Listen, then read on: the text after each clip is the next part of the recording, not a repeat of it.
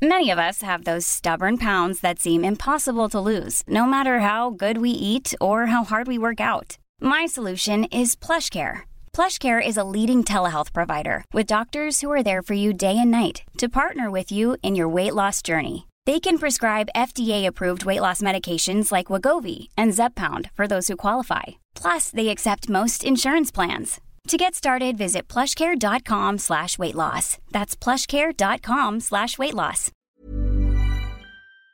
Heraldo Radio. El dedo en la llaga. Había una vez un mundo en el que nadie creía. País de historias inexplicables. Una nación con personajes asombrosos. Santo Tomás tenía razón. Hay que ver para creer. El México increíble. Las verdades que duelen. La voz de los que callan. El dedo en la llaga. Infórmate, diviértete, enójate y vuelve a empezar. El Heraldo Radio presenta El Dedo en la Llaga con Adriana Delgado.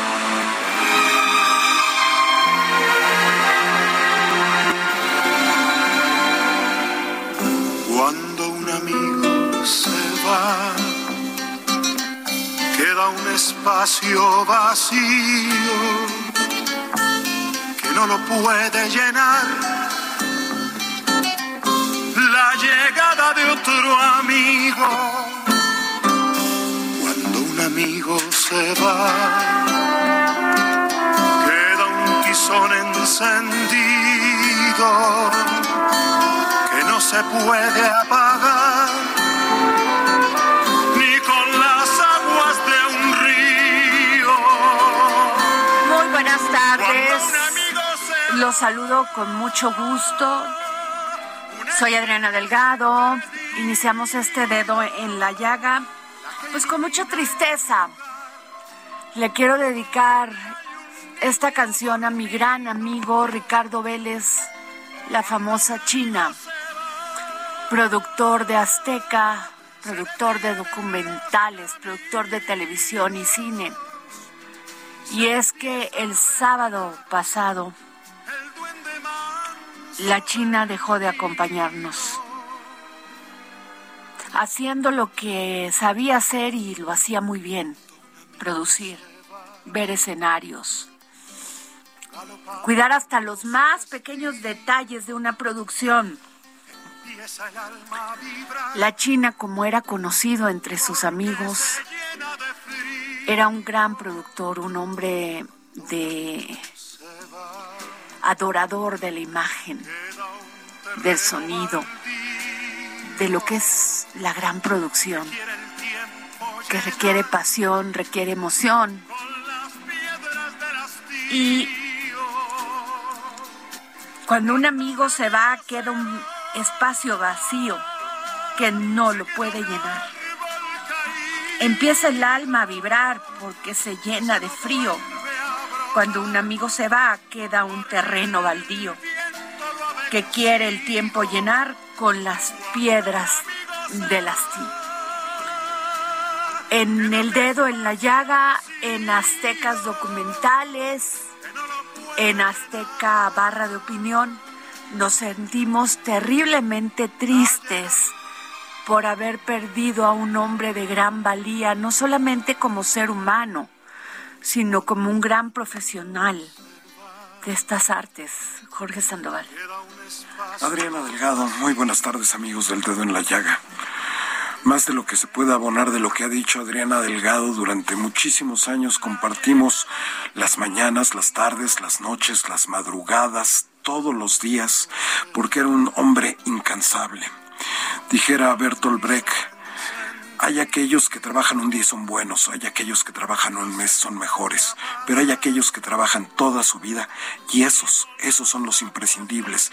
Y la China Ricardo Vélez Ruiz era uno de estos hombres, Adriana Delgado, un hombre imprescindible, un extraordinario ser humano, una gran calidad de amigo, una gran calidad de, de, de profesional, de padre, de esposo, de hijo, de hermano. Así es, Jorge, nos dejó el corazón vacío. Completamente. Completamente vacío y, y es muy doloroso lo que estamos sintiendo todo nuestro equipo. Por eso les pedimos nos tengan paciencia y tolerancia, porque pues para nosotros la precipitada muerte de la China, Ricardo Vélez, ha sido pues impactante y les leo esto, cuando un amigo se va, se queda un árbol caído, que ya no vuelve a brotar porque el viento ha vencido. Cuando un amigo se va, queda un espacio vacío que no lo puede llenar la llegada de otro amigo. China, donde quiera que estés, recuerda que te amamos profundamente porque no se ama por momentos, se ama por vida. Nuestro, tu legado se queda con nosotros, tus enseñanzas, tu cariño y el haber entregado el alma en esta profesión que es maravillosa, que es la televisión. Aquí se queda en todos tus trabajos, en todo tu profesionalismo.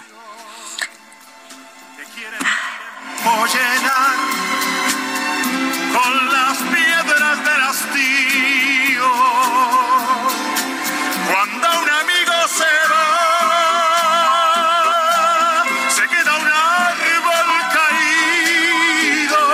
Así pues iniciamos este programa y fíjense que pues se acaba de hacer la entrega de los informes individuales y del informe y el informe general correspondiente a la fiscalización de la cuenta pública, que bueno, todo el día ha estado en el debate en los medios, en las redes, eh, sobre todo porque prende focos rojos en Segalmex, según la Auditoría Superior de la Fiscalización, y le detectan anomalías por 5.640 millones.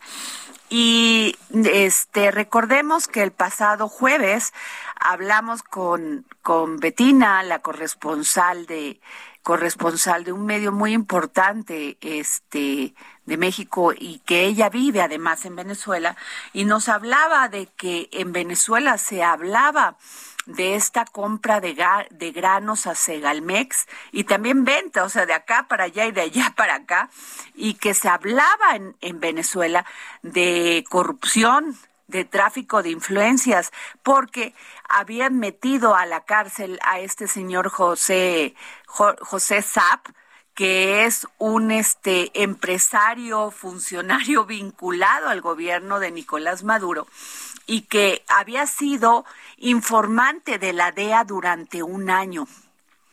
Entonces, al parecer, este señor había, había este pues informado a la DEA de todos, de todos los negocios donde estaba involucrado Nicolás Maduro. Todavía falta mucha, mucho hilo que sacar de ahí, pero eh, de entrada, pues ahorita la Auditoría Superior de la Federación está detectando este, estas anomalías por 5.640 millones en Segalmex.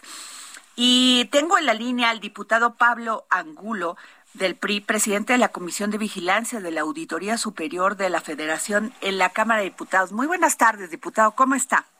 Adriana, ¿cómo estás? Buenas tardes. Oiga, pues este, pues son 5.640 millones de pesos, no es cualquier cosa. Aunado que ya se había hablado de una, de muchas anomalías en Segalmex. Sin lugar a dudas, eh, es un tema que nos preocupa a los diputados. Lo dije ayer, lo hemos estado informando puntualmente. Vamos a iniciar a la brevedad mesas de trabajo. Hemos citado ya a que a que asistan al pleno de la Comisión de Vigilancia, a los auditores especiales y el propio auditor eh, David Colmenares, para ahondar más, esclarecer las situaciones derivadas de las auditorías realizadas que se entregaron ayer precisamente de la cuenta pública 2020 y que aquí tenemos un compromiso muy claro, muy firme de no permitir que se queden impunes los actos de corrupción, que así se demuestren. Y lo que hay que dejar claro es a partir de cuando se les notifica al sujeto obligado, a la autoridad, la observación realizada por la auditoría, tienen 30 días para sustanciar, para entregar la documentación para explicar y esclarecer a la Auditoría Superior de la Federación de qué se trata. Si pasando el término no, no lo hicieran, inician en una fase, en un procedimiento dentro de la Auditoría Superior de la Federación donde se derivan diversas acciones, investigaciones, el tema resarcitorio, incluyendo también denuncias penales. Y lo hemos dicho, en la Comisión de Vigilancia estamos todas y todos los diputados a favor de citar a comparecer a funcionarios públicos también, así lo prevé y es una facultad de la Comisión de Vigilancia que nos da la ley de fiscalización, citar a comparecer a funcionarios públicos que presuntamente hayan cometido mal uso de los recursos públicos.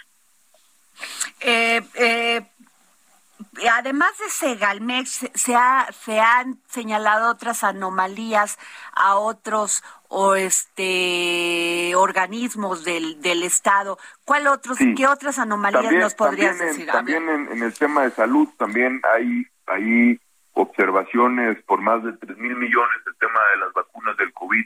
También ahí hay situaciones. Eh, sobre eso, diputado, ¿qué es la, ¿cuáles son las observaciones que se hicieron?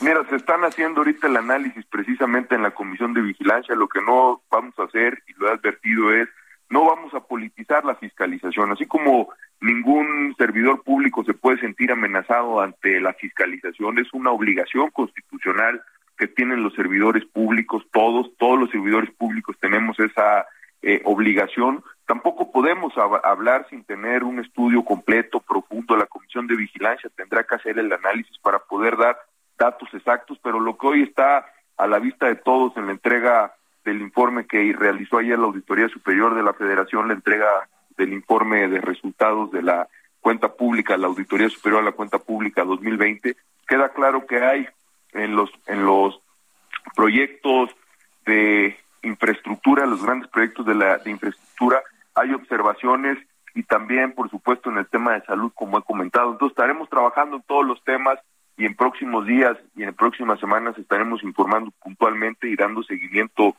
para que se lleven a cabo las acciones necesarias y cuidar el patrimonio de la nación, que es de todas y todos los mexicanos. Claro. Diputado Pablo Angulo, eh, definitivamente, aunque no se quiera politizar, se politiza y sobre todo por porque por, me acuerdo lo del aeropuerto Santa Lucía que la Auditoría Superior de la Federación hacía unos cálculos y el presidente de la República Andrés Manuel López Obrador decía que no eran así. Y cuando usted nos dice que se va, que no quiere politizar y que van a checar todo esto, es de cuánto tiempo estamos hablando y cuándo se, pues, vamos a iniciar precisamente esta semana en la Comisión de Vigilancia ya le hemos solicitado a la UEC, que es el órgano de apoyo técnico de la Comisión de Vigilancia, que haga un análisis exhaustivo de lo que nos fue entregado por la Auditoría Superior de la Federación. Y las y los diputados federales estamos trabajando intensamente para que en las próximas semanas ya tengamos eh, avances, estaremos realizando. No es tan sencillo, porque lo que hoy se dice en la prensa efectivamente es, digamos, los montos observados. Pero eh, los montos observados, pongo un ejemplo, se pueden observar mil millones de un programa y al final de cuentas se puede determinar que hubo un, un daño patrimonial por 10 millones, por decir un ejemplo, que definitivamente es un daño patrimonial. Es decir, hasta que tengamos los datos claros, concretos, estaremos informando puntualmente y lo que sí es un compromiso es no vamos a permitir que se den cifras eh, que digamos de alguna manera se, se, viertan y que por presiones de algún tipo se, se contradigan. Lo que vamos a, tener siempre con claridad es que se respete la autonomía técnica de la Auditoría Superior de la Federación y que nadie, ningún servidor público de ningún nivel sea capaz de hacer un tipo de presión para cambiar o tratar de ocultar lo que a todas luces es una responsabilidad de todos los servidores públicos, que es el de rendir cuentas. Pues muchas gracias, diputado Pablo Angulo, presidente de la Comisión de Vigilancia de la Auditoría Superior. Le agradecemos. Al pedirle a todos los medios y agradecerte, Adriana, que le den enorme cobertura al tema de la fiscalización. México, según eh, organizaciones internacionales, ocupa el lugar 124 de 180 países. Hay otras organizaciones que dicen que nos encontramos entre los países más con más percepción de corrupción en el mundo. Esto va más allá de sexenios, esto va más allá de partidos políticos, es un tema que lo hemos dicho, hay que combatir la corrupción de manera institucional, tenemos que superar este gran agravio que tiene el país solo lo vamos a hacer mediante indicadores claros, mediante un trabajo del órgano especializado en la fiscalización, mediante el compromiso de las y los diputados federales, que tenemos la facultad exclusiva según la Constitución de auditar precisamente el recurso de las y los mexicanos para que se utilicen de la mejor manera. Entonces, agradecerte mucho y pedirle siempre la cobertura para que todos los mexicanos estén claros en los temas de fiscalización. Muchísimas gracias. Muchas gracias, diputado. Un abrazo y gracias. Hasta luego. Bueno, pues ahí está. Definitivamente una de las banderas de este gobierno, del gobierno de Andrés Manuel López Obrador, es sin duda alguna la corrupción. Por eso sí, le vamos a tomar la palabra al diputado Pablo Angulo de estar dándole seguimiento a cómo se van dando todos este este este desarrollo de estas cifras y cómo las cómo las están este midiendo y observando.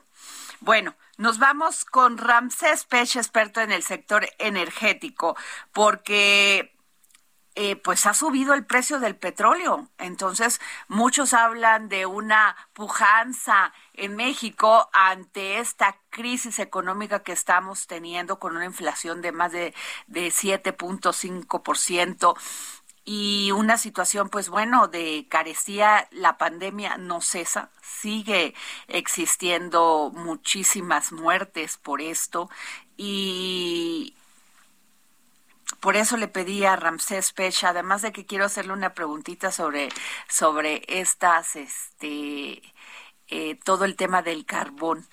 Eh, Ramsés, ¿cómo estás? Buenas tardes, ¿cómo estás? Te mando un saludo. Igual, querido Ramsés. Oye, pues este, que se podría recaudar de ingresos petroleros más de lo estimado. A ver, cuéntanos.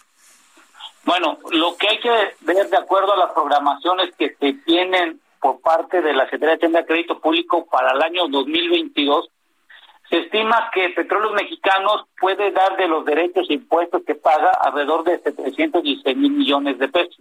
La Comisión Federal de Electricidad, 406 mil millones y la transferencia del Fondo Mexicano de Petróleo de la Estabilidad, de la Estabilización y el Desarrollo, que es el Fondo Mexicano de Petróleo, alrededor de 370 mil millones de pesos.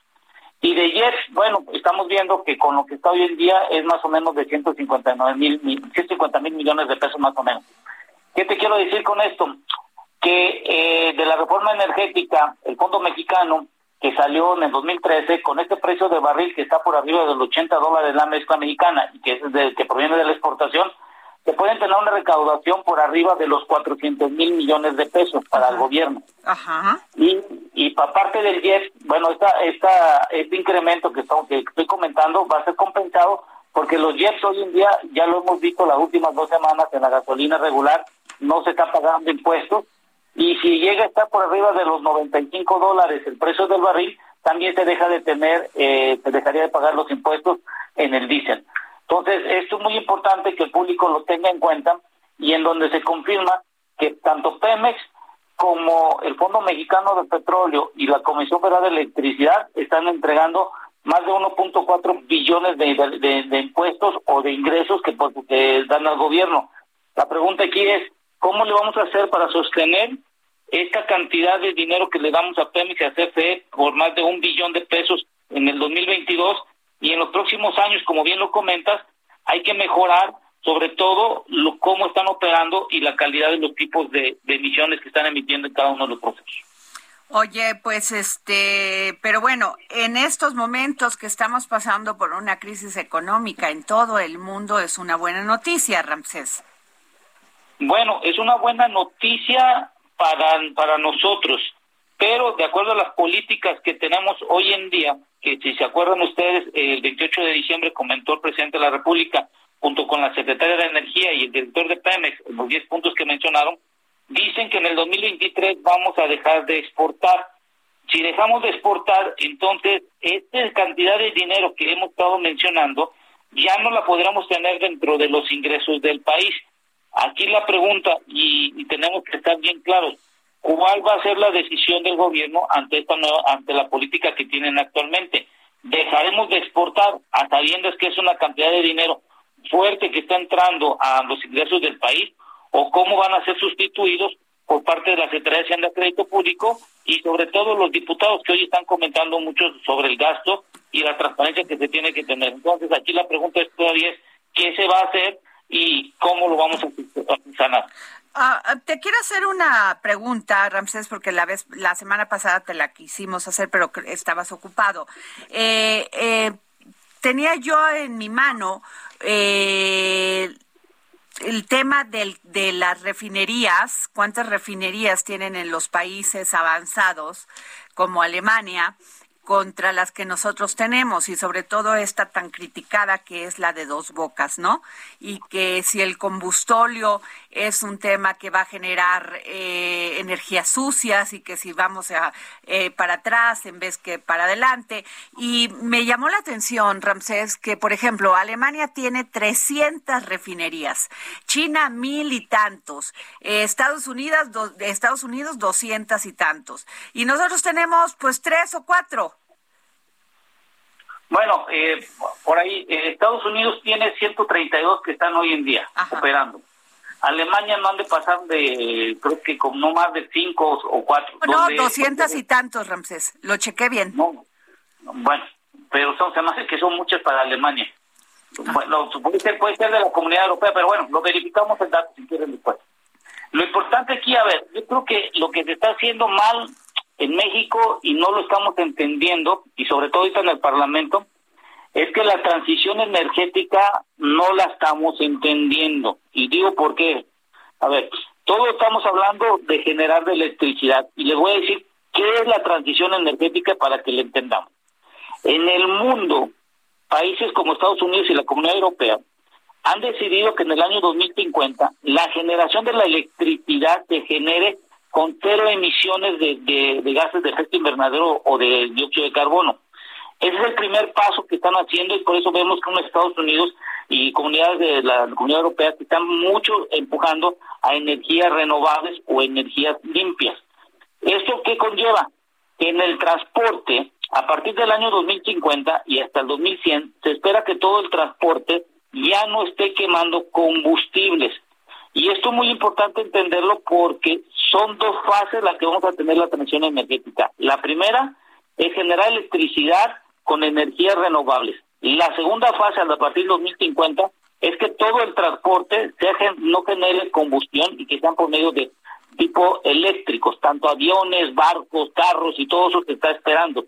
Entonces en México andamos discutiendo todavía quién va a generar la electricidad y cómo se va a generar, cuando el mundo ya determinó que a partir de 2050 mucho del transporte ya tiene que ser del sistema eléctrico. Entonces, ¿qué es lo que estamos haciendo en México? Bueno, simplemente no estamos entendiendo hacia dónde la transición energética. Sin duda alguna sí es un tema, Ramsés, porque este lo que no entendemos es el papel de Estados Unidos, porque si ellos tienen tantas refinerías y nos exigen a nosotros energías limpias, pero además ellos nos venden el gas y nosotros se lo pagamos, pero además quieren invertir en este país, pues tienen todas las de ganar, ¿no? Sí, y la semana pasada, fíjate que la Secretaría de Energía emitió un proyecto que es de más o menos 140 millones de dólares que van a tratar de medio financiar y que es de los combustibles fósiles, lo, lo que son los desechos, como por ejemplo eh, la ceniza de carbón, quieren recuperar cobalto, cobalto y níquel que se utiliza mucho en la construcción de carros eléctricos y en la parte de las aguas residuales que salen de los pozos donde se realiza la fractura hidráulica hay ciertos indicios de que se puede recuperar litio. Entonces imagínate ellos ya están operando, van a capturar el carbón, van a utilizar los desechos de los combustibles fósiles para recuperar eh, cobalto y níquel y tierras raras y también una parte de litio. Y nosotros qué estamos haciendo? Simplemente nada más estamos contaminando y no estamos entendiendo hacia dónde va este mundo hoy en día. No, sin duda una opinión muy importante, como siempre nos las das, querido Ramsés. Te agradecemos mucho que hayas estado aquí en el dedo en la llaga. Muchas gracias, Ramsés. Gracias, cuídate, que tengan buena semana. Gracias. Este, Jorge Sandoval, ¿qué tenemos para regalar? Porque el único programa que regala libros todos los días es... El dedo en la llaga. Así es que atentos, atentos, por favor, atento tú también, Javi, por favor. Que va el Twitter de Adriana, arroba Adri Delgado Ruiz.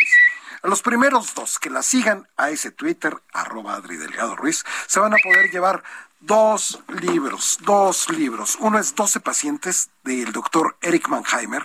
Este, recuerden que está basado este libro en esta serie Amsterdam, New Amsterdam, que es muy famosa en Netflix y que ha tenido millones y millones de vistas. Aquí está el libro esperándolos, lo mismo que El lienzo de Tlaxcala de Baltasar Brito Guadarrama, Itzel González Pérez, Rosalba Sánchez, Pilar Regueiro, Juan Manuel Pérez Ceballos, que es un libro maravilloso con todos los códices, con el códice del lienzo de Tlaxcala. Los dos cortesía del Fondo de Cultura Económica regresar hay otro libro. Estén atentos porque esta es una primicia. No, hombre, te vas a poner guapa. Nos vamos y regresamos. La llegada de otro amigo. Sigue a Adriana Delgado en su cuenta de Twitter arroba Adri Delgado Ruiz. Además, te invitamos a enviar tus opiniones y comentarios en texto o por mensaje de audio a través de WhatsApp al 55 2544 3334. Y si quieres escuchar el dedo en la llaga de El Heraldo. Millions of people have lost weight with personalized plans from Noom, like Evan, who can't stand salads and still lost 50 pounds. Salads, generally, for most people, are the easy button, right? For me, that wasn't an option. I never really was a salad guy. That's just not who I am. But Noom worked for me. Get your personalized plan today at Noom.com. Real Noom user compensated to provide their story. In four weeks, the typical Noom user can expect to lose one to two pounds per week. Individual results may vary. En cualquier momento y donde quiera que te encuentres, descarga el podcast disponible en Spotify y iTunes. Heraldo Radio, la HCL se comparte, se ve y ahora también se escucha.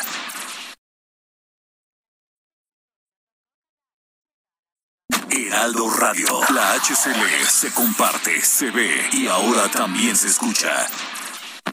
Sigue a Adriana Delgado en su cuenta de Twitter en arroba Adri Delgado Ruiz. Y envíanos tus comentarios vía WhatsApp al 55 25 44 33 34 o 55 25 02 21 04.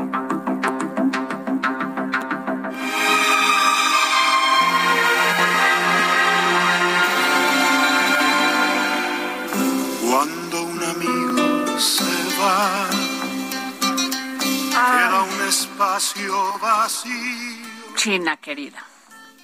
Ricardo Vélez, estarás y estás en nuestro corazón.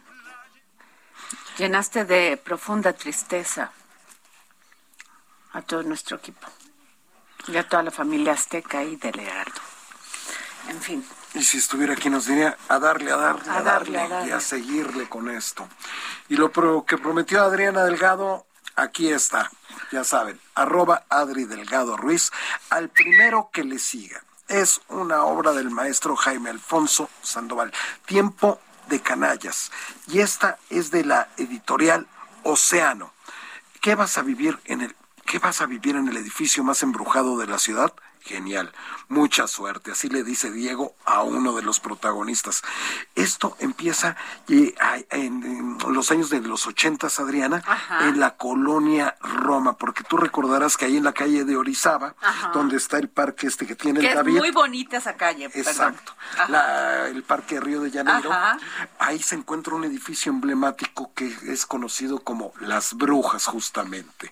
¿Y, de eso se trata el libro? O sea, de una novela que fantasmas y recuerdos del pasado. interesante. Y es de. Es del maestro Jaime Alfonso Sandoval, que es el ser de los Sandoval. Primero que nos envíe en este momento y que nos siga a arroba Adri Delgado Ruiz y que además diga qué libro quiere, porque me dicen quiero un libro. Y entonces, pues nos escriben muchas personas, no sabemos qué, qué libro quieren, tienen que ponernos qué libro quieren, por favor. Y Jorge, a ver, por favor, tienes información. Así es, voy con la sección más gustada. Saludos al ministro González Alcántara. Voy con información. La encargada de seguridad pública en el país, José Isela Rodríguez, destacó que está funcionando la estrategia de seguridad. Los delitos del fuero, del fuero federal tuvieron una reducción total del 41.37% al dar su informe mensual de seguridad durante la conferencia de prensa matutina en Palacio Nacional, Rosa Isela Rodríguez detalló que en 2018 se registraban 9.062 delitos federales. Ahora disminuyeron a solo 5.313 los delitos federales. Y escuchemos lo que dijo la secretaria. Trabajamos para pacificar al país, para que se prevengan los delitos y se atiendan las causas, y también para que prive la justicia. Pues ahí van, ahí van, porque fíjate que este, este, esta fecha de enero de 2022, Adriana, es el que tiene las cifras más bajas de esos delitos desde hace siete años. Wow. Y hay más información, si me lo permites. Fíjate que esta información es relevante para todos aquellos que sean trabajadores que estén afiliados al Instituto Mexicano del Seguro Social, porque sobre, les vamos a hablar sobre la conclusión de la herramienta permiso COVID-19 en su versión 3.0. Eh, debido a la disminución de contagios de la enfermedad por el virus, SARS-CoV-2 y de solicitudes de incapacidad temporal para el trabajo, a partir de mañana martes, ojo, a partir de mañana martes 22 de febrero finalizará su otorgamiento. A partir de mañana los trabajadores que presenten síntomas de COVID-19 deberán acudir directamente a las unidades de medicina familiar para su valoración presencial y en su caso la expedición de incapacidad temporal para el trabajo. Ahí está la información, ya saben, ya no pueden hacerlo en línea, tienen que asistir a su clínica familiar. Bueno, Jorge, fíjate que yo sí quiero tomar esta información. Es una carta abierta que publica el grupo, el grupo Vidanta. Y, estos días eh, eh, pasados hemos vivido sobre el debate que si la casa gris, que si no, que si la alquilaron, que si no la alquilaron. Todo este tema, ¿no? Así es. El asunto, esta casa gris en Houston, el asunto es que Vidanta dice que el que ellos no han recibido ninguna concesión alguna de parte del actual gobierno de México. Todas las concesiones de playa y uso que tenemos para poder prestar servicios turísticos fueron obtenidas en sexenios anteriores. A esta fecha solo se han actualizado y renovado tal y como marca la norma y dice que en, en, algún medio se publicó de forma equivocada que en este sexenio, sexenio hemos recibido, se Vidanta, concesiones nuevas, unas por 384 metros, otra por 3000 metros, más o menos, ¿no? Y este, estas corresponden a sexenios anteriores y solo han sido renovadas, pues ya lo dijeron, conforme a la, a la ley. Respecto a las 2.000 hectáreas donadas por Grupo Vidanta en Puerto Peñasco, Sonora, para que la CFE construya el octavo parque solar más grande del mundo, Grupo Vidanta no participará de forma alguna en el proyecto. Será la CFE quien suministre por igual a todos sus usuarios. Luego, sexto, que no tienen interés de invertir en las Islas Marías que se le celebraron con gusto la decisión por parte del gobierno de México de no permitir la construcción de nuevos hoteles y mantenerlas única y exclusivamente como recinto de conservación natural, histórico y cultural para investigadores, así como para excursionistas mexicanos y extranjeros. Y que también, pues, este, que están agradecidos por la oportunidad de haber comprado cuatro mil cachitos de la rifa del, del avión presidencial. Pues se lo vean, ¿se la sacaron no? No, creo que no. ¿Tampoco ellos? Tampoco ellos. Y bueno, que este, en pocas palabras, pues todo lo que están diciendo, dice, el tren Maya será una extraordinaria herramienta que se convertirá muy pronto en una locomotora de desarrollo para el sureste y para todo el país. Y que pues no es cierto que tienen algún tipo de proyecto y que solamente la labor de Vidanta consiste únicamente en tener una revisión y medición fidedigna de los avances de las obras y que no tienen este relación comercial o de trabajo de ningún tipo con cualquier nivel de gobierno funcionarios públicos. Bueno, pues esa es la posición de Vidanta. Que también hay que darla a conocer. Claro, por eso le estoy dando a conocer, porque este se dice todo, mientras sea para un lado, pero no cuando es para el otro lado. Hay que dar a conocer todas las posiciones de todos los relacionados en este debate de la Casa Gris de Houston. Así es. Jorge Sandoval. Y, vamos con... Vamos hasta Madrid, España, con Claudia Luna Palencia, periodista y escritora allá en España y en Europa, porque como tú sabes, la situación en Ucrania cada día se pone más tensa y está tensando los mercados, está tensando al mundo, Adriana, porque hoy eh, este Putin decidió que reconoce la soberanía del Donbass con las autoproclamadas repúblicas populares de Donetsk y Lugansk. Y el presidente Macron, pues por su lado, está proponiendo una reunión urgente entre Putin y Biden. Ya dijeron que al parecer sí, que se vería un encuentro cara a cara como que Biden lo ha pedido, ha dicho que sí, Putin lo está pensando, pero hoy las bolsas cerraron otra vez en rojo en Europa y el precio del gas y del petróleo siguen escalando ante la tensión. Y saludamos a Claudia Luna Palencia. ¿Qué tal, Clau? ¿Cómo estás? ¿Cómo están? Con el gusto de saludarlos. ¿Cómo están por allá? No, pues están este, endureciendo las posiciones, ¿no? Está, la verdad, bastante tensión. Aquí en Europa se han barajado todos los escenarios. Eh, de hecho, hace unos momentos el presidente de Rusia, Vladimir Putin, ha llamado después de proclamar, de reconocer esta soberanía e independencia de estas regiones del, eh, del este de Ucrania, ¿no? que venían en un conflicto desde 2014.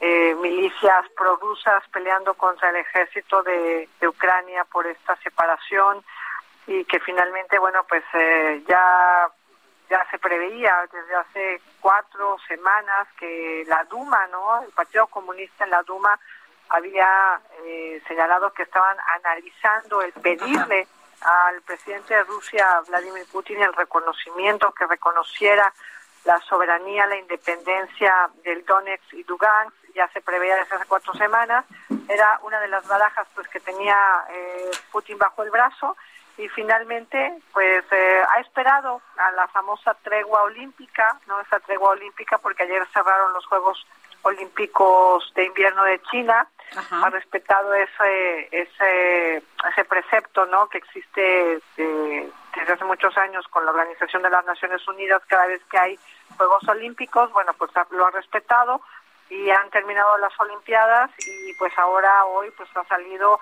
digo los Juegos de estos de invierno y ahora hoy pues ha dicho Putin en una en un discurso de más de media hora señalando eh, pues varios reproches contra Estados Unidos sobre todo contra la OTAN eh, contra la propia Ucrania no el gobierno de Ucrania por no reconocer los acuerdos de Minsk eh, ha hecho reproches como el señalar que Estados Unidos no los quiere de amigos, pero pues que tampoco los haga los haga ser sus enemigos, ¿no? Que hacen todo para convertirnos en enemigos.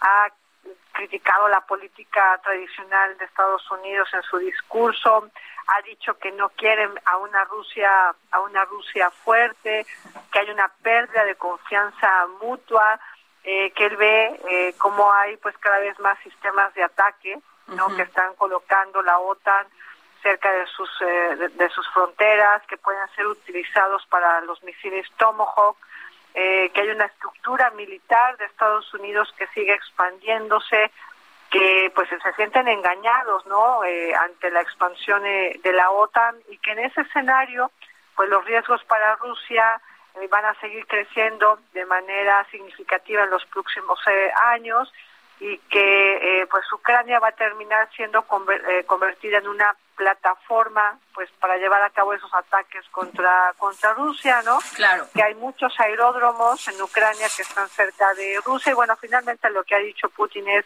que pues hay un genocidio en, en Ucrania, en esta parte de Europa del Este, que Ucrania no, no cumple con los acuerdos eh, de paz de Minsk y que, bueno, pues en protección a los rusos que se encuentran en estos territorios del Donetsk y Lugansk, eh, pues ellos reconocen esta soberanía, esta independencia de este territorio, ¿no? Y bueno, también ha hecho un discurso en el que ha hablado de esos lazos históricos y culturales. Sí, eh, habla del glorioso pasado soviético. sí, sí, sí, que unen por supuesto, bueno, pues claro, a, qué Ucrania, miedo. ¿no?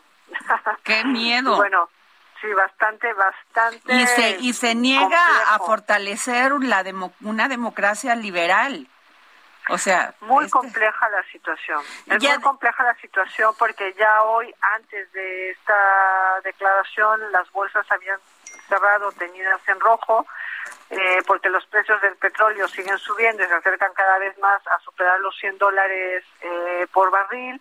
Y mañana, pues tras este escenario, a 48 horas de que se reúnan eh, su ministro de Exteriores, Sergei Lavrov, con eh, Anthony Blinken, el secretario de Estado de Estados Unidos, que se van a ver las caras el jueves, eh, pues tenemos 48 horas en las que pueden pasar muchas cosas, ¿no? Ahora te pregunto, te pregunto una, eh, fracasó esta, este, pues, este, eh, pues, ¿cómo se dice? Mediación diplomática de Macron, de Manuel Macron y del jefe de gobierno alemán.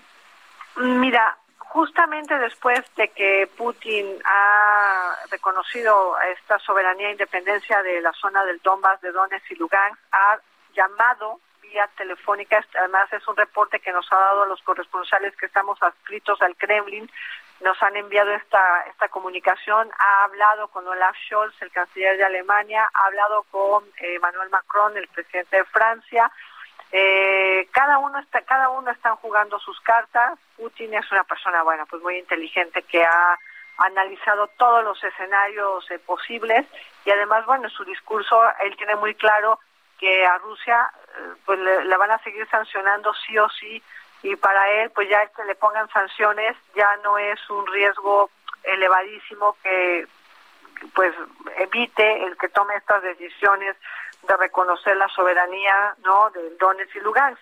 Hay que ver, como te digo, las próximas 48 horas van a ser muy importantes, muy importantes porque pues aquí se habla de todo, ¿no? Hay muchas especulaciones en torno a que se pueda dar una serie de atentados, ¿no? En estas zonas que ahora ya para Rusia son soberanas e independientes y que podrían servir de pretexto para pues decir voy a entrar a proteger ahora a mi población, ¿no? a mi población que está ahí en esa zona del Donetsk y del Lugansk. Eh, puede haber también, se habla de atentados en Rusia, se habla de, de atentados también posibles en Kiev. Entonces, estamos con 48 horas que van a ser muy sensibles para lo que pueda ser esa reunión entre Lavrov y Blinken.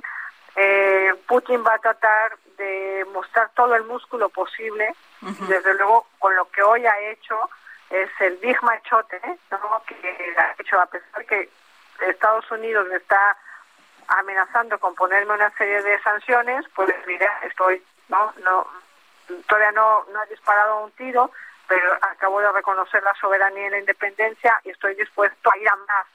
Entonces, cada uno está jalando la, la liga. Yo creo que terminarán eh, tarde o temprano sentándose eh, a dialogar Putin y Biden, ¿no?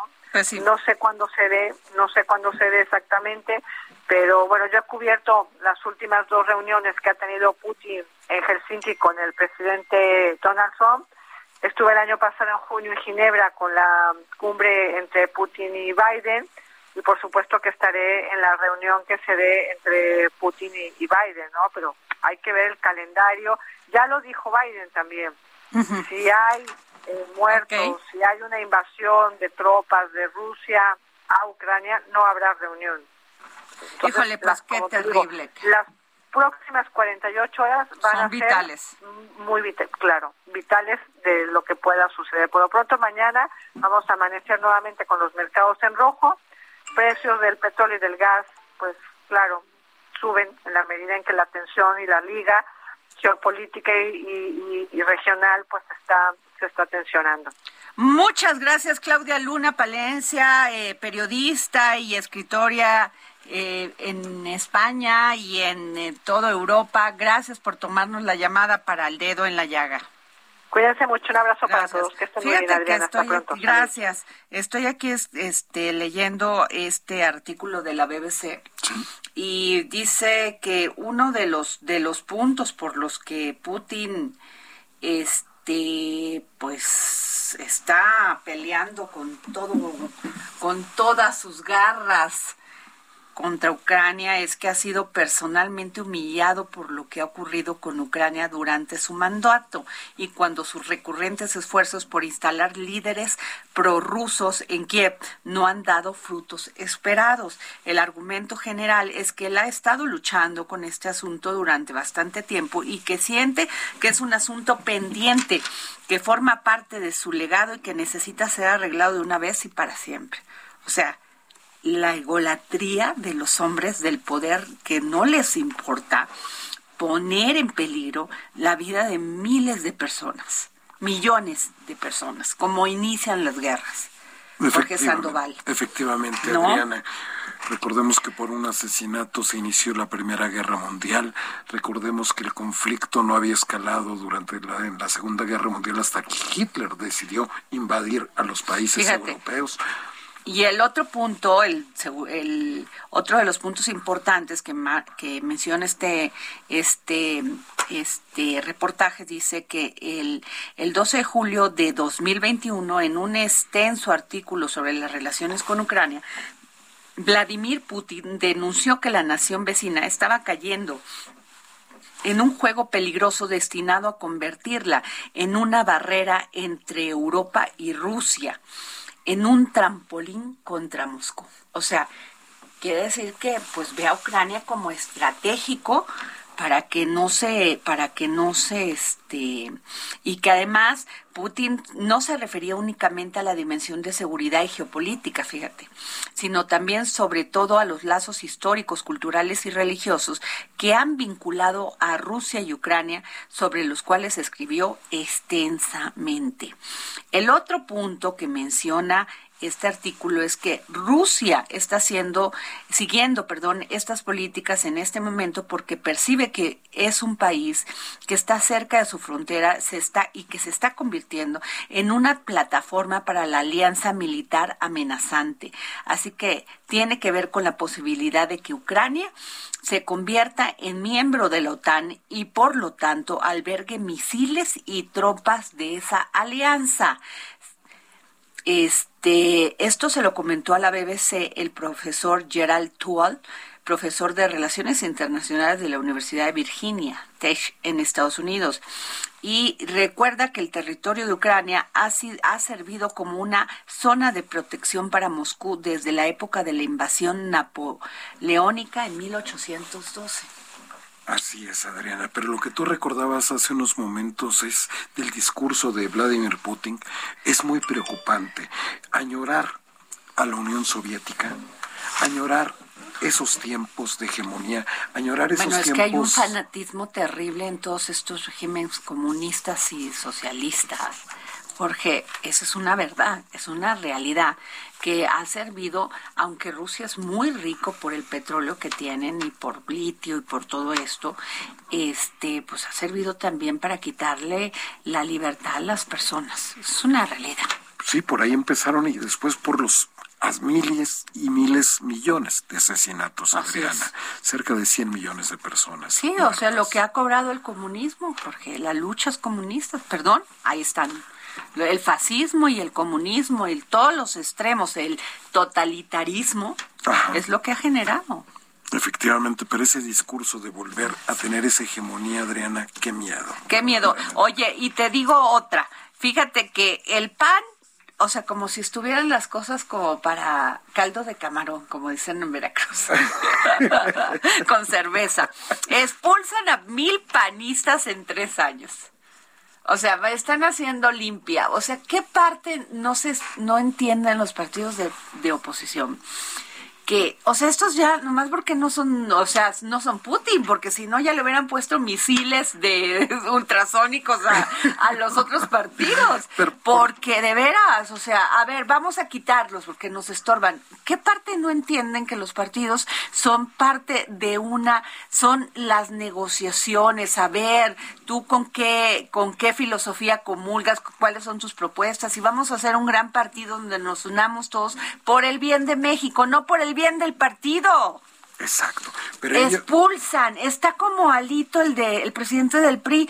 Si tú eres embajador, te quito de aquí, porque pues no, no estás en nuestros intereses, pero les pagamos a todos. Exacto. O sea, y no se pueden poner ellos de acuerdo al interior. Imagínate, falla la política al integrarse como partido. ¿Qué esperas allá afuera con los ciudadanos, Jorge? Efectivamente, y como si les sobraran militantes, ¿no? O sea, creo que no ven sus números. No, es que no están viendo que la gente cada día, las personas, perdón, rechazan cada día los, a los partidos políticos y sobre todo rechazamos que les demos tanto dinero. ¿Para qué? Para que para que se peleen al interior de los partidos por sus pugnas internas y por sus egos personales. Así es. Y en lugar de partidos se quieren convertir, pues digamos que en sectas, porque van a ser tan pocos que en eso es lo que van a terminar. Pues este, la verdad, no estamos adjetivando, simplemente estamos diciendo lo que es. Y luego, bueno, me llamó también poderosamente una entrevista que le hacen al candidato a la presidencia del Consejo Coordinador Empresarial, Bosco, Bosco de la, de la, de la Vega. De la Vega y muy interesante, ¿eh?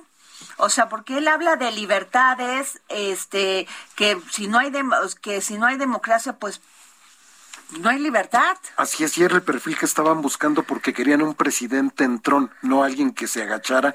Y Bosco de la Vega, pues... Eh, eh, Yo creo que tiene muchas posibilidades, ¿no? recuerda que, que, estaba ahí al frente de, del organismo agrario y... Fíjate, dice que él propone cuatro pasos. Uno es aprovechar los tratados de libre comercio, la división entre China y Estados Unidos y tomar esas cadenas de valor. Dos, incluir este, incluir, ser incluyentes y entrar con programas serios de crédito. Tercero, dialogar, no confrontar ni ser sumisos, estar en una línea media que sea de persuasión, estudios de datos duros pero firme.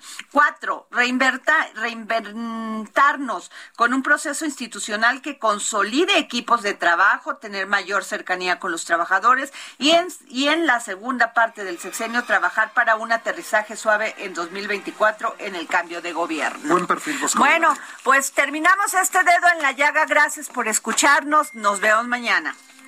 Queda un espacio vacío que no lo puede llenar. La llegada de otro amigo. Cuando un amigo se va Heraldo Radio presentó El Dedo en la Llaga con Adriana Delgado. Hey, it's Paige DeSorbo from Giggly Squad. High quality fashion without the price tag. Say hello to Quince. I'm snagging high-end essentials like cozy cashmere sweaters, sleek leather jackets, fine jewelry, and so much more. With Quince being 50 to 80% less than similar brands and they partner with factories that prioritize safe ethical and responsible manufacturing. I love that. Luxury quality within reach. Go to quince.com slash style to get free shipping and 365 day returns on your next order. quince.com slash style